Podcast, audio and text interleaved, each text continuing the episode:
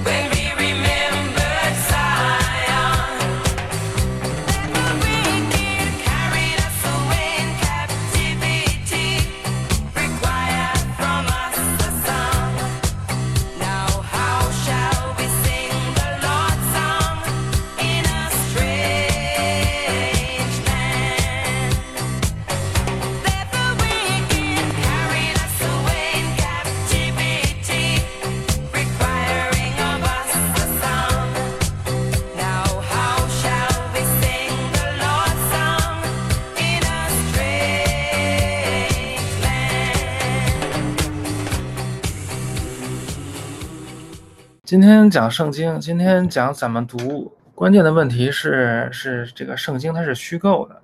你抓住这一条，你就迎刃而解了，什么你都明白了。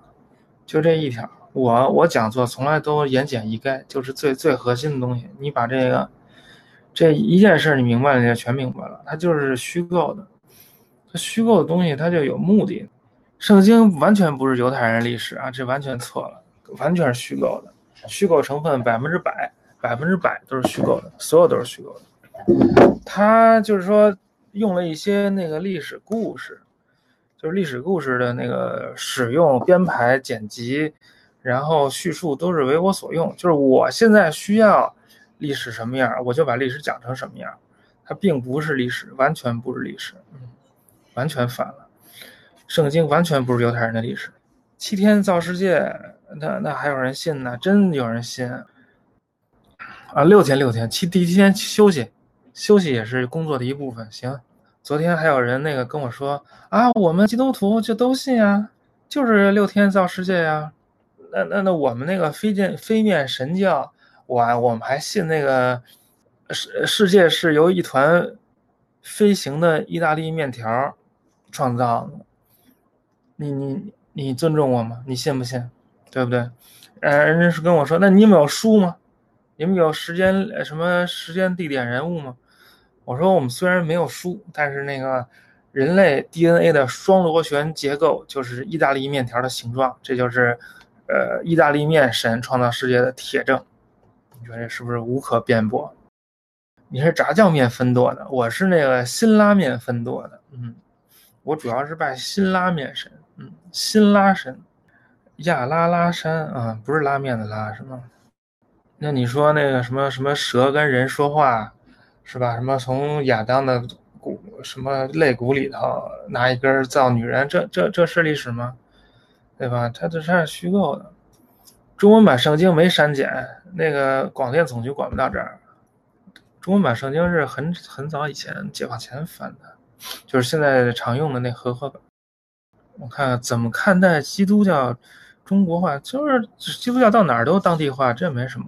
那和合本为什么翻译那么怪？因为那是那个传教士翻译的，其实也并不并不怪。而且那个和合本那个中文就是成为了中国基督教徒的那个使用的语言，就他们特别按照那种怪了吧唧的方法说话，什么平安喜乐呀，什么姊妹嘛，姊妹兄弟姊妹，不说姐妹说姊妹，谁说什么平安喜乐，那绝对是基督徒隐藏的基督徒。啊，对对对，有人说那个发生那么多事儿，哪怎么选，哪些记住，哪些遗忘，这非常对，这都是政治选择呢，这都是权利啊，对吧？我们现在中国的历史牢记什么抗日，那你之后能能记得住吗？你敢记得住吗？根本记不住。然来，然后历史学家的那个目的就是要要阐发这种被被遮蔽的历史。好，我们今天就开始讲了。这个题目非常简单，符合我一贯的风格，言简意赅，就是圣经咋读。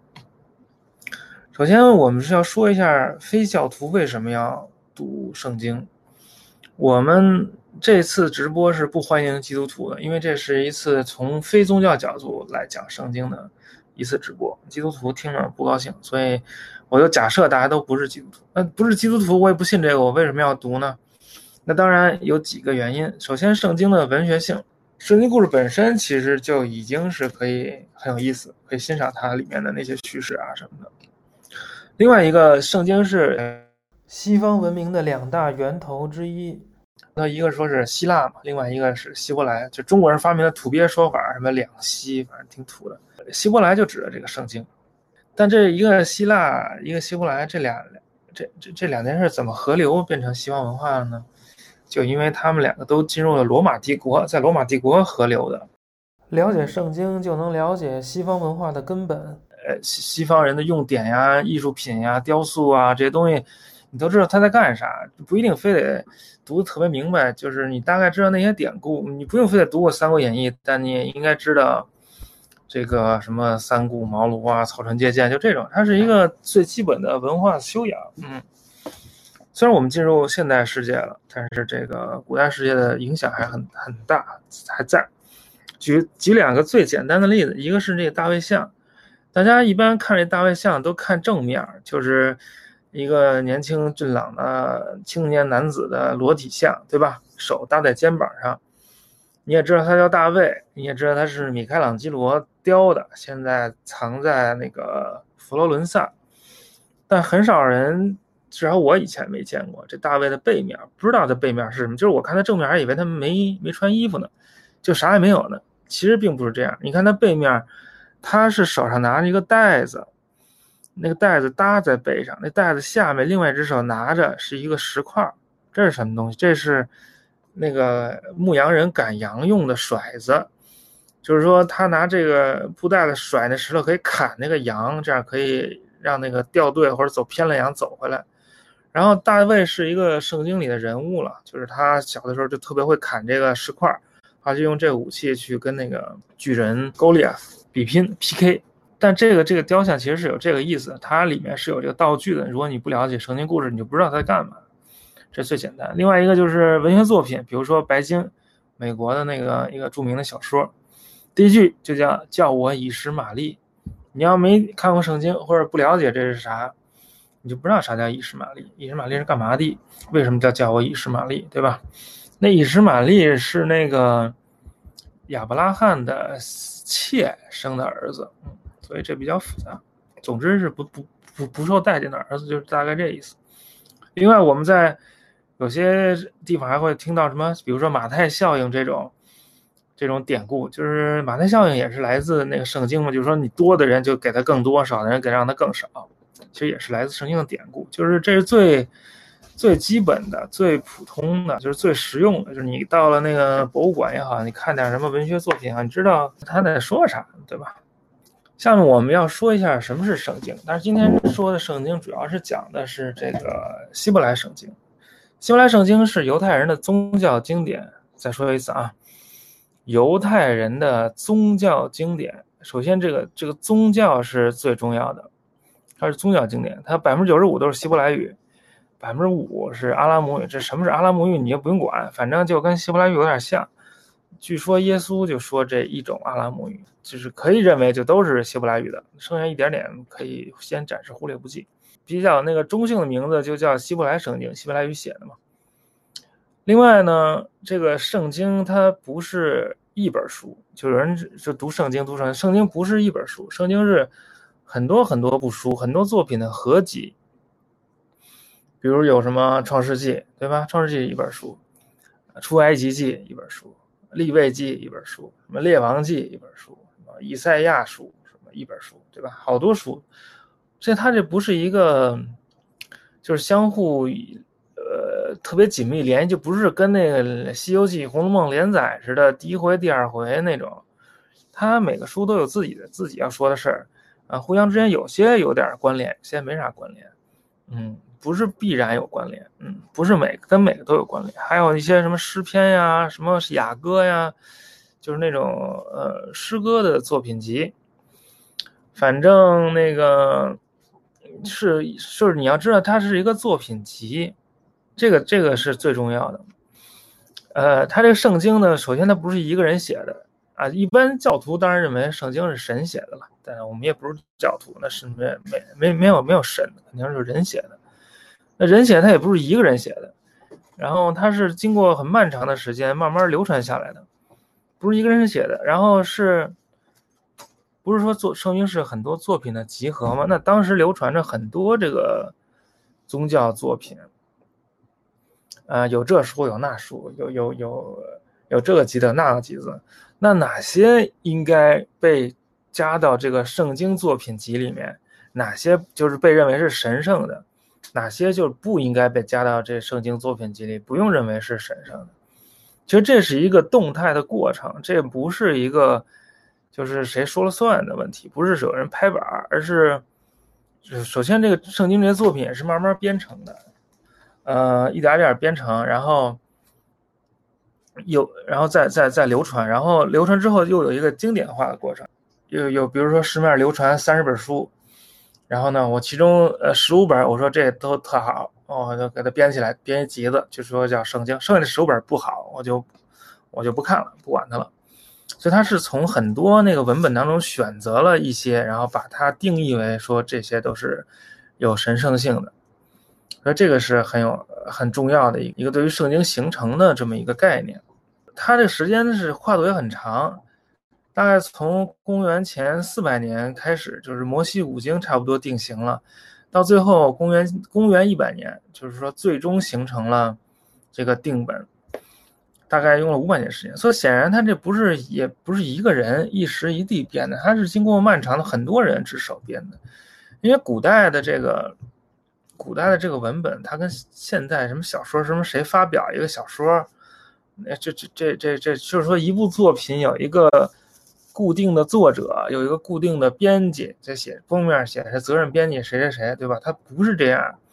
古代文本的流传，它是有很多流动性。那作者也没有固定作者，那编者也没有固定编者。那编者可以把那个他手上这些文本改来改去，然后可以把不同的文本就跟洗牌一样，三副牌洗一块儿，洗出一个今天的这《创世纪》。我们之后会聊到。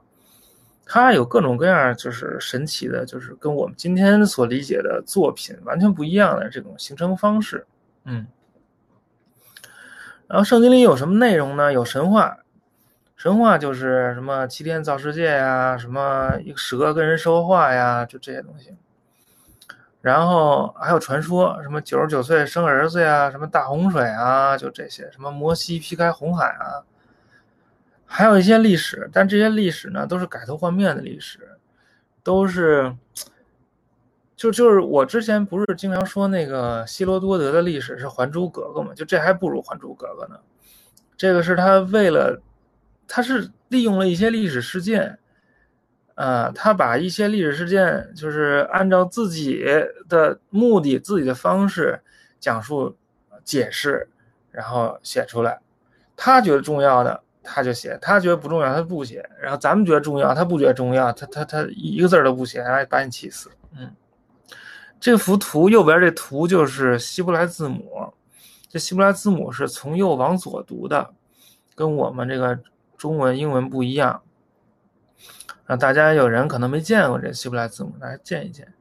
然后这希伯来字母上上下下有很多点儿点儿，这点儿点儿是后来标的，标的是元音，以前没这些点点儿，就是只有那个粗的那个字儿，那个字儿都写的是辅音，就是以前那个希伯来文就只写辅音，不写元音，什么意思呢？比如说那个 tomorrow 这个词儿，英文啊，就我只写 t m r，就这么写，你就知道这是 tomorrow，因为你认识这个字儿啊。就就能知道，但后来人为了念的准确，又发明了一些这个附加的符号，这个标一下原因，这就跟我汉字上给它加那个汉语拼音一样，就是你不加它也认识。对于犹太人来说，圣经就是一本集子，就是希伯来圣经就这本集子；但对于这个基督徒来说，圣经是两本集子，就除了犹太的这本集子以外，他们自己还有一本集子，就是犹太那本集子，他基督徒叫做旧约。他们自己新编的那个集子叫新约，这个约是约定，是呃契约的意思。他们的意思就是说，之前犹太人跟他们那神叫耶和华，其实也不叫耶和华，应该叫亚卫，定了一定一约定，就是说亚卫耶和华保护犹太人，犹太人敬奉亚卫。但是这约定后来不失效了，过期了。然后呢，我们重新弄了一个叫新约，就是。耶稣是耶和华儿子，然后我跟那耶稣，就我信他，我跟他定的，所以跟犹太人没关系了，是这意思。基督教的产生其实是一次来源自这犹太人的一次生存危机，就是公元前后，当时的犹太地区，呃，就是被罗马统治，被罗马帝国算是间接统治吧，然后当地人就就是感觉到自己的那个文化岌岌可危。到底怎么办？就是相当于遇到了所谓千年未有之大变局，然后怎么办？就不同的人就有不同的说法，就有很多人寻找出路，有很多组织听到呃寻找出路，就不同的方式。比如有些人就说，我们应该跟罗罗马人合作，我们应该改改变自己的这文化；有些人就说，我们不应该跟罗马人合作，我们应该严守自己的戒律；还有一些人，我就说我们。世界末日快到了，我们别在这跟他废话了，赶紧去沙漠里躲着，等等世界末日来，我们都上天堂就完了。他们觉得之后会有一个救世主叫弥赛亚从天上降临，呃，把这个犹太人都都都都拯救。所以就有帮人去那个沙漠边上就等那个弥赛亚降临。但是还有一哥们儿，他叫耶稣，他就说：“你们都别闹，就我就是那弥赛亚，我来了，我降临了，已经，你们都信我就完了。”那这这你对于当地当时的这犹太人？你这不是搞笑吗？就相当于就说谁出来说我是那佛祖在世，你就都听我的就完了。这这哪行啊？这不是就是对于从当地人角度来，这明显就是一邪教啊！而且就是也冲击当时的那个权力结构，就是当时犹太人那些就是宗教人士嘛。啊，你是救世主，你二十多岁三十出头，你说你是救世主，那我们六十多岁老头儿，我们干一辈子，那我们是啥呀？啊，对吧？那那你你你把我们放哪儿啊？你说你是救世主，那我全拜你了，那行吗？那个那肯定不行啊！这就相当于这个煽颠啊，就是煽动颠覆社会秩序、宗教秩序、国家秩序，就肯定得给抓起来，全全抓起来。抓起来之后就处以极刑，就当时最急的极刑就是那个钉十字架嘛，因为钉十字架人死特别慢，特别痛苦，所以就把他钉十字架了。钉十字架之后呢，就耶稣的门徒就就宣称说，那个耶稣死后复活了。我们去他那个墓看了，没尸体，尸体没有，肯定就是复活了。就开始就开始宣传是耶稣复活，然后呢，就开始把这个呃耶稣是有救世主的这个事儿向呃犹太人以外的群体传播，就是向外人传教，因为耶稣本身是一犹太人。那犹太人都信自己的嘛，他不跟外人外人电那个接触，但是这些人他就等于说就是走出了一条新路，就是向向非犹太人传教，向外人传教，而且开始自己建立组织，建立那个教会啊什么的，这就比较麻烦。建立教会之后，就是还有一些故事流传，就所谓福音书。这福音书就是耶稣的故事，就是我叶老师，我我老师，我秦老师，我见过他，我跟他待过。嗯，我给你讲讲耶稣咋回事儿。我我告诉你耶稣咋回事儿，耶稣是这么这么这么回事儿。福音书是什么意思？福音书福音是什么意思？福音就是好消息，好消息就是说那弥弥赛亚来了，救世主来了，咱们哥几个就该走了，咱们可以了，咱们一信他就万事就就就就就齐活了，我们就可以上天堂了。这么好消息，赶紧大家都都都传一传，这就好消息的意思。然后呢，这种好消息有好多个版本。最后进入这个新约的就四个版本，就是马马太、马可、路加、约翰，就是马太马老师说的他跟耶稣的故事，约翰说他跟耶稣的故事，就这样。但其实有好多其他人，什么玛利亚的什么故事啊，什么犹太的犹大就是出卖耶稣那人他写的故事啊，还有那个什么托马斯小火车不是小火车，就托马斯那个写的耶稣的故事啊什么的都有流传，但是这些。这些故事最后就没有被加到那个新约里面去，就没有获得那个经典地位。这些耶稣的故事，还有就是保罗，圣保罗就是耶稣，呃，基督教早期很重要的一个人了。他给各个教会写的公开信就开始流传，就这些宗教作品就开始在这个整个罗马帝国境内就开始乱传。他们这个宗教作品用的是一种叫共通希腊语的希腊语。这共通希腊语就是简单的希腊语，因为当时希腊化时代之后，在整个地中海东岸就通行那个希腊，因为地中海东岸各种民族都有，他们互相之间交流就都用希腊语，就跟我们那个各民族之间说普通话一样，差不多。所以他那那希腊语就特简单，所以那个圣经那希腊语特别特别简单，就是有人学希腊语从圣经开始学，特简单。耶稣被那个处死之后，就开始流流传一些关于耶稣的宗教作品。就流行了很多很多种，那其中就只有几种慢慢才形成了这个集子，就叫新约。要经过两三百年的时间，呃，那共通希腊语跟现代希腊语差别还是挺大的。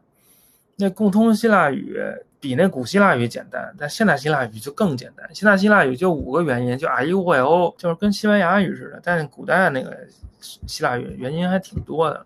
就是新约的形成也是经过了还挺长的时间。它是一个逐渐经典化的过程，不是说某一个人他一一口气儿刷刷把都写了，也不是某一个人他提出来说就这些是应该集起来当圣典，其他都不算数，也不是某一个人干的这事，就编的人也不是一个人，写的人也不是一个人。新约圣经的成典过程跟旧约圣经的成典过程是很类似的，但它时间稍微短一点。所以基督徒呢，就把自己的这个新形成的经典就叫新约，说这才这这这是我们新新定的约，之前的犹太人叫旧约。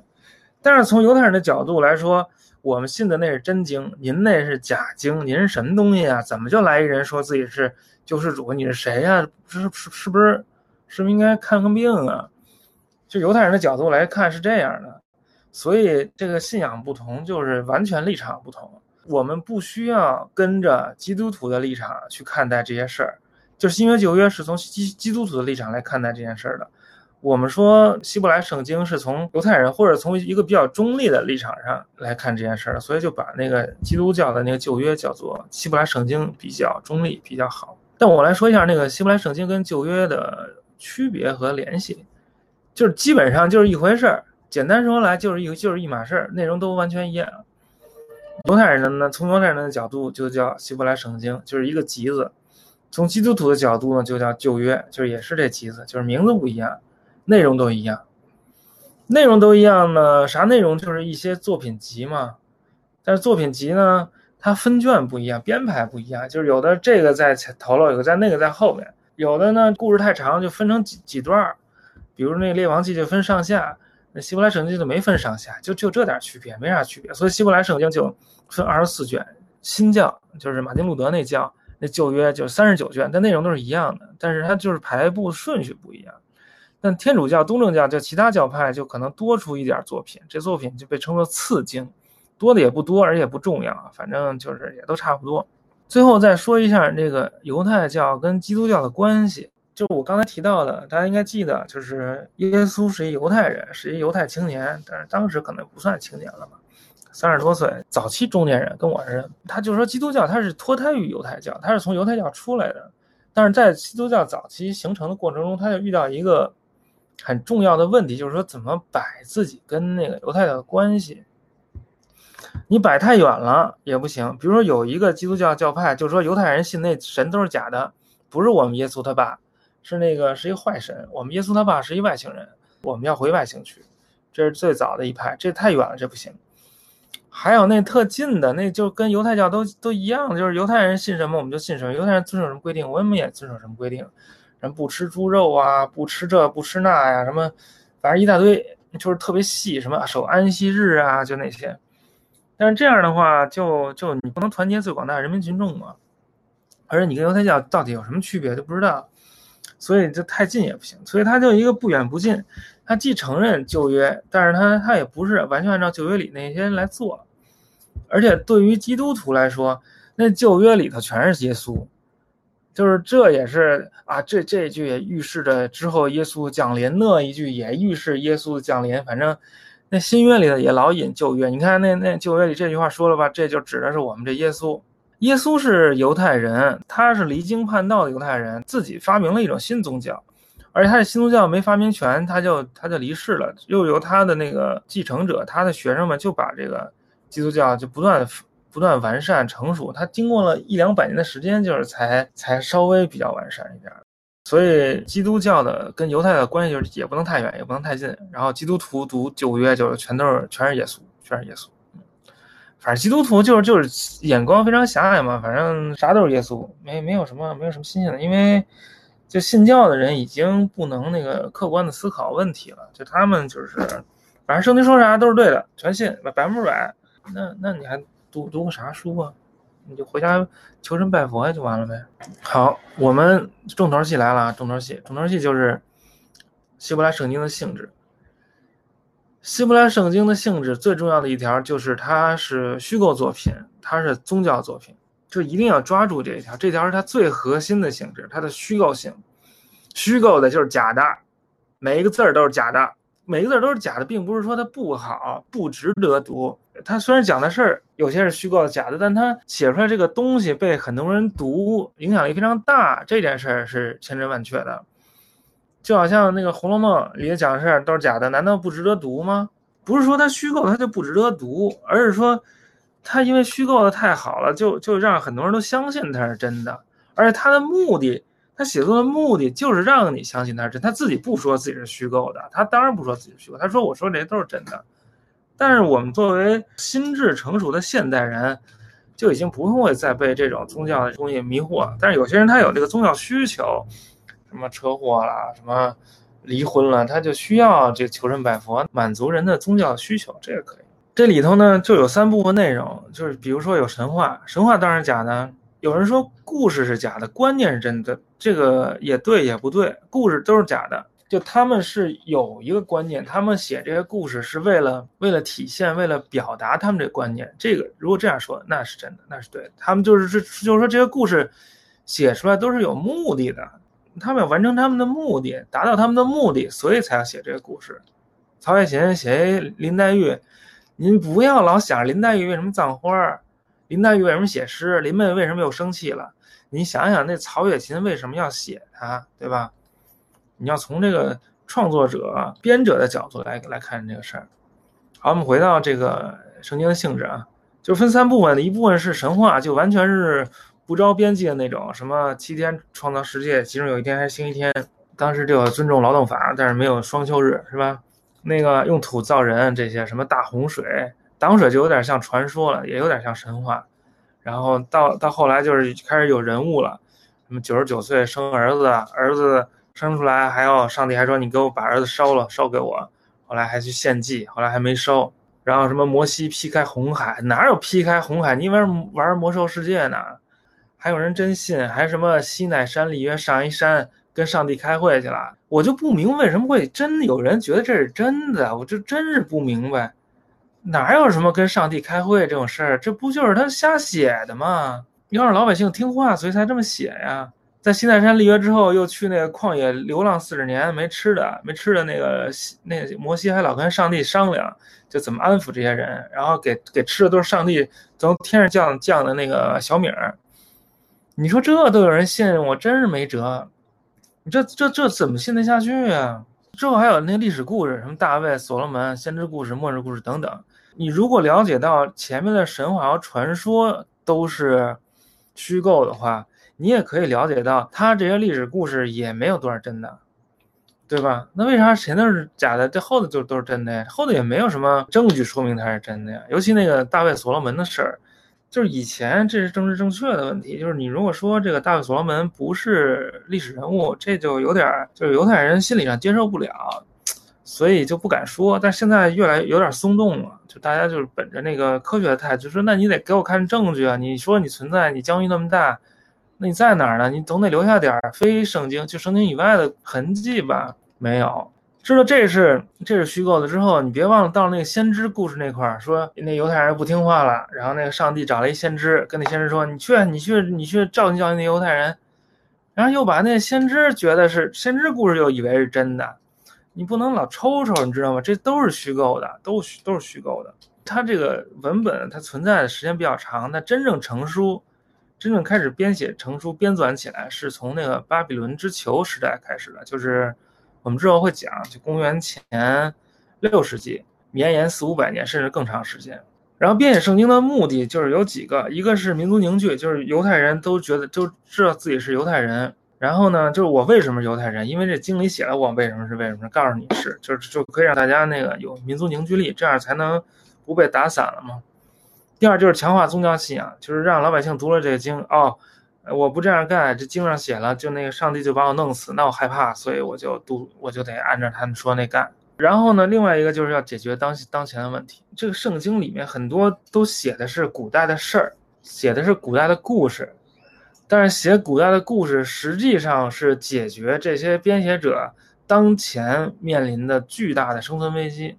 比如说那个巴比伦之囚，我们为什么？信上帝，把上帝就服侍的好好的，结果我们这国还被人攻破了，我们还被流放了，这这不合理啊！必须得合理化这件事儿，所以怎么办？就所以我就得为了合理化来强行解释历史。之前已经强调过了，要从编者角度理解，而不是要从啊圣经这这么讲，所以是对的。你要想圣经为什么这么写，你有了这个能力，其实文本分析能力就都具备了。就是就不会被那些啊经上写了，所以我就信，就不会那么愚昧了。好，我们简单说一下那犹太人的历史脉络，其实就很简单的，就分四块。第一块是那个联合王国，就是大卫所罗门建的那个王国，但是现在认为，就是现在越来越多的证据认为它没存在过，可能是虚构的。然后根据圣经的记载，联合王国后来就分裂成南北两块，以北边的叫以色列王国，南边叫犹大王国。以色列王国在公元前七百二十二年被亚述就灭国了，犹大王国就是苟延残喘。到了公元前五百八十六年，这个时候新巴比伦王朝的国王尼布甲尼撒二世，呃，攻破了耶路撒冷，呃然后就把这个犹太人，包括国王、包括贵族、包括平民，大很多很多人就都，呃，掳到这个巴比伦去了，然后就是开始了所谓的巴比伦之囚这个这个时代。一直到公元前五百三十九年，古波斯帝国这个居鲁士攻破了巴比伦，把他们放出来了，他们就回到了耶路撒冷，然后就被允许就重新建了他们的圣殿。一直到公元后七十年，圣殿被这个罗马人给毁毁掉了，啊，犹太人的这个就开始他们为期呃维持两千年的大流散，基本上就就这么个事。大概的历史脉络就是先是有自己王国，后来当了囚犯被流放了，后来又回去了，基本上就这这这三条。有人说，那个都灵果实部、巴黎圣母院、耶稣荆棘冠，啊，全是赝品。当然，全是赝品。那荆棘冠那木头都不是近东巴勒斯坦那附近的木头，都是什么苏格兰的木头。那十字军去那个巴勒斯坦那块打打仗去，就跟义乌小商品批发市场一样。那阿拉伯商人就给他们批发那什么圣十字架、圣包皮、圣骨的。你这西方那修道院里圣包皮就好多个。那个巴比伦之囚这段历史是真的，为什么是真的？不是因为圣经写了，而是因为我们发现了独立于圣经的材料，在这个巴比伦附近就发现了当时这个巴比伦王国发给那个犹太人的那个就相当于粮票那种，就给他们发粮食，就跟那这跟佛舍利一个意思，都是义乌批发的啊。你要什么颜色有什么颜色，多了去了，要多少颗有多少颗，所以就这些东西都不用信。我都不知道为什么你给小孩讲这些神话，你这是假的，当当你到自己了，你就糊涂了，就觉得都是真的，这这这真信不下去。好，这最关键的这个时期就是这个巴比伦之囚的这个阶段，因为是在这个阶段，他们才开始真正编纂圣经，之前都是以这个在神殿里面就祭祀为中心的。他那个文字并不重要，嗯，所以我们就是要从这巴比伦之囚这块来来想这圣经啊。我们来做一个小练习，就是说怎么读圣经。就读圣经呢，要读得非常慢，读书得见，就是说说读书得见是一挺土的词儿啊，就是你读得非常慢，非常仔细，能看出一些别人看不看不出来的事儿就行。说两个字，一个是那个神的灵运行在水面上，就那灵其实是希伯来语那个字叫 ru，ru 是。就是风也是呼吸，然后中文翻译作灵，就可以说神的风运行在水面上。到了那个基督教，什么圣父、圣子、圣灵，那圣灵那灵也是这字儿，也是什么风啊、呼吸啊那字儿。我提这个的意思就是说，你真要认真的、严肃的研究圣经、解读圣经，是不能基于中译本或者英译本的，你必须得会那个希伯来原文才行。然后呢，你拿这一条，你也可以去判断那些解这市面上那些解读圣经的人，这也给你讲圣经，那也给你讲圣经。您要真学过希伯来文，您可以讲；您没学过希伯来文，就冲着一个中译本那儿讲，您讲不明白，全是一锅粥。所以，会不会希伯来文，就是判断这个讲圣经的老师到底是真真行还是假行的一个最重要的标准。另外一条就是神看什么是好的。头一日神看光是好的，等到了第三日，神看什么旱地为地，巨畜为海是好的，什么果子呀，什么植物，神看是好。第三日也是看是好的，第二日就没说神看什么是好的，这就这就有点问题了。就是他为什么不说第二第二天是讲水的嘛？为什么不说它是好的？古代好像就认为他那个水有点问题，因为这个水神跟创世有很大关系。我们之后会讲到犹太人的这些东西，这些文化其实都是植根于这个古代近东的文明的啊。所以古代近东文明里面，创世神就是两个水啊。具体我现在我我也不是搞这专业的，具体我们有人给你讲。下一章这这章就主要讲的是这犹太文明的事儿，这里面呢很多元素，什么创世啊、造人啊、什么水啊、大洪水啊，都是跟这个古代近东的文化有很多关系。比如说我们涂上这块泥板。上面刻着一些花纹一样的，这就是楔形文字，这就是那个吉尔加美什史诗。那现在搜吉尔加美什史诗都变成那个，都都都变成那游戏了。但实际上这是一个很重要的近东的史诗。但是犹太跟古代近东，它百分之九十的传承，但是也有百分之十的革新。但就因为这个百分之十的革新，才让犹太成为了犹太。就是说，我们一方面要看到它和。古代近东文化之间的联系，但更重要的是观察它跟古代近东文化的断裂和革新。比如说，它就发展出了这个一神教，古代近东多神教就是有很大区别嘛。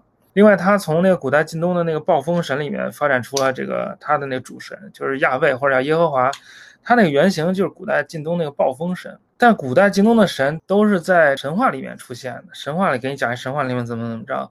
但是以色列这神呢，就参与到历史当中来，他就变成了历史的神。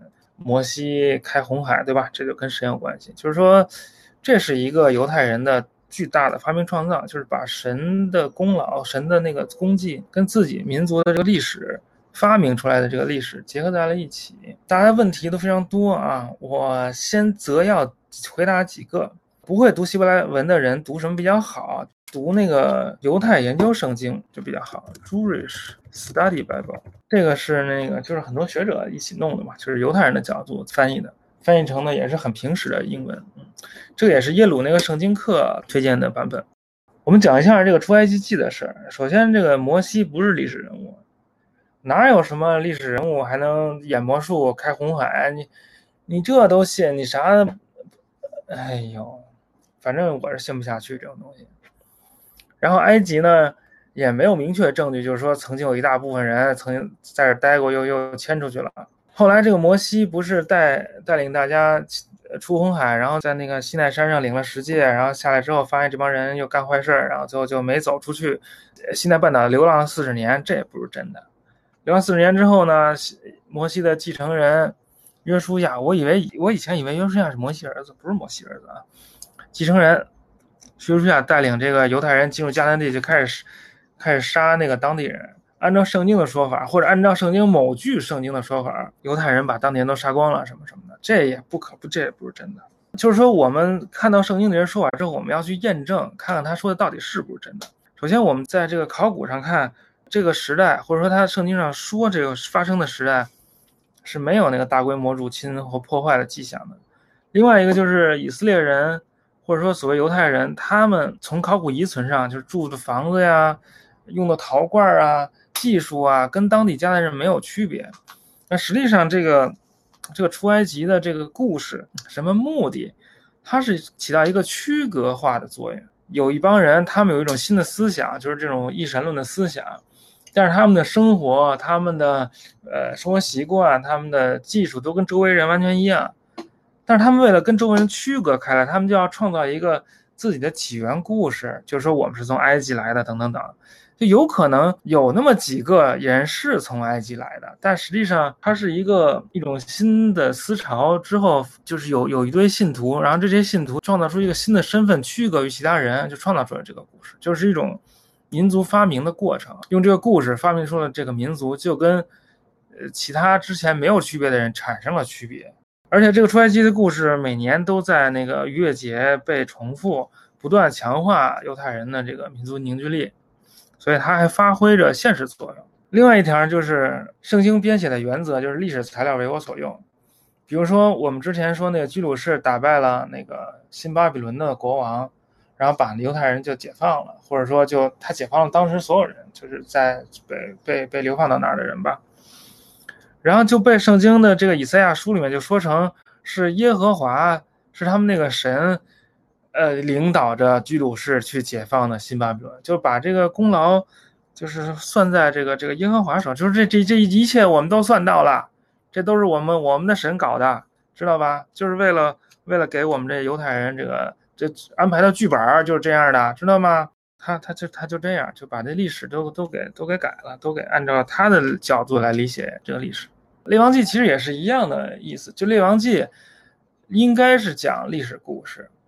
应该是讲历史故事，但实际上没讲历史故事。实际上，他就是完全是按照自己的角度来去评判这段历史。比如《列王纪》里有很多犹太国王的在位时间非常长，但是呢，他说这国王都不是好国王。他其实就就只只说了两个是好的，其他都不好。呃，所罗门、大卫以外还有两个是好国王，因为这两个好国王在宗教上做一些改革啊，要祭祀啊、神殿啊什么东西的。但是这两好国王其实都没什么好下场。那他怎么解释这事儿呢？他就说是隔代报应，说是因为你之前国王干了坏事儿，就报应在这一代上。那他为什么就能够产生这种隔代报应的这种理论？还是因为要解决他的现实问题，就是说编写这个《列王记》的人，编写《列王记》这个故事的这个人，他是生活在流放时期的，他要解决，就说我为什么敬拜神，这个神就让我流放了这个问题，结果他就。想了一个辙，就是说啊，是因为我们之前的祖先干的不好，然后隔代报应报应到我头上，这样我就可以解释了为什么我我们现在被流放过得这么惨。我们现在好好听神的，之后还能过得好，他就可以合理化自己目前悲惨的境遇，大概就是这个意思。好，今天就差不多就这样，小结一下，希伯来圣经是犹太人的宗教经典，它的性质是一个虚构作品，它的目的是宗教目的，它是要完成它的宗教目的。里面包含神话传说、历史故事等等，这些都是虚构的。历史故事也是从历史当中摘取一些一些元素，然后编排成这些故事。这个宗教文本的编写其实是很大程度上解决现实问题的，比如说解决这个流放期间犹太人他怎么过得下去、精神支柱的问题。我们要多从编写者的角度去理解圣经，多想想曹雪芹是怎么想的。跟人聊这圣经，就老有人问：哎，神为什么干这个？神为什么干那个？那神没干这个干那，都是编写者给他编的，干这干那个。你得问他为什么这么编？为什么编？呃，亚当夏娃吃那什么什么果？为什么这么编？这才是真的问题。今天这个直播主要就是为了要卖这个课，因为这是我们之前阿达希尔空间站做的一个系列课程，叫《古代犹太文明史：从创世到耶稣诞生前夕》。主讲人是我的朋友顾南军老师，他是专业的，他是以色列希伯来大学圣经考古专业硕士毕业，现在刚刚拿到了那个德国莱比锡大学的博士，嗯，准备去德国读圣古代近东的博士。呃，这这是一共十期，每期一个小时左右，每一期都带着大家读一点圣经，会说具体的读哪一章哪一段，挑重点的读。看完这一套课，基本上就对圣经有一个概观的了解了。顾老师这个希伯来文非常溜啊，秒杀百分之九十九的讲圣经的人了。大家有兴趣可以扫一下这个码啊，一百九十九。就是你不可能听个十次课就变成圣经专家嘛，但是你基本大概其实有个了解的。但这这个课是不欢迎那个基督徒的，因为基督徒听了也就觉得生气，徒增烦恼。基督徒就去就去找你们的牧师就就完了。马克思说那个宗教是鸦片，非常对啊，因为他这个宗教两个作用，既能够。麻醉人，解决一些人的精神问题，有有依靠嘛，然后也能够也是一种欺骗，一种控制。其实宗教都是一种那个精神控制嘛，就告诉你应该怎么想，告诉你这些终终极答案应该怎么想，终极问题应该怎么想。我在美国都生活在泡泡里，都生活在波士顿、纽约这种地儿，都没没去过那种宗教氛围特别浓的地儿。犹太人也分很多种。犹太人有世俗犹太人，也不把这当史当历史书读；有那信教的，那特当历史书读。有人问那个以佛所有传世，玛利亚终老之处，摩西在那讲道，有遗址，有各种有鼻子有眼儿，怎么解？我告诉你怎么解。中国也有一堆老子墓、皇帝墓，什么蚩尤墓、老庄孙子的故里都有啊，那不是旅游景点吗？就是拿这故事，这是卖卖票啊。对中国小吃都是乾隆小江南发明，这个说的非常好嘛。犹太人比较厉害，不是因为都信教，犹太人很多都不信教，这跟信教不信教没关系。我一个朋友就是上回直播那个张亮，他读博士的时候，老板就是犹太人，特逗。那老板安息日的时候上厕所非常纠结，因为安息日不能动火，但是他们那个大学那那那厕所是自动冲水的，这这怎么办？那那我这自动冲水算不算用火了？是不是就是违反安息日的规定了？呃，推荐两个两个课，一都是那个耶鲁大学的那个公开课，但是这个在网易公开课里就有一个叫就一个是讲新约，一讲一个讲旧约，就是耶鲁大学公开课。但是呢，这两个课那个中文字幕都不行，嗯，经常有错，所以就是推荐给会英文的朋友。呃，做研究做学术研究没有禁忌，百无禁忌，我们只追求真的东西。刚才不是说犹太人那个好几派嘛？就是耶稣的时候寻找出路，有一派就是去沙漠里头等等末日的，那就是死海古卷，就是他们的；有一派就是说我自己就是救世主，那就是耶稣；还有一派就是回到犹太传统的那一派，那那一派后来占了主流，然后慢慢发展出新的这个犹犹犹太教，就拉比犹太教。圣经跟巴比伦地区的神话有莫大的关系，很多都脱胎于它，或者看得见。这个巴比伦神话的这个影子和影响，如果有兴趣的话，可以买我这个课。这这课里面，顾老师会仔细的给大家讲犹太人起源，就是在就是在耶路撒冷近东的那一帮人啊，嗯，没有什么起源。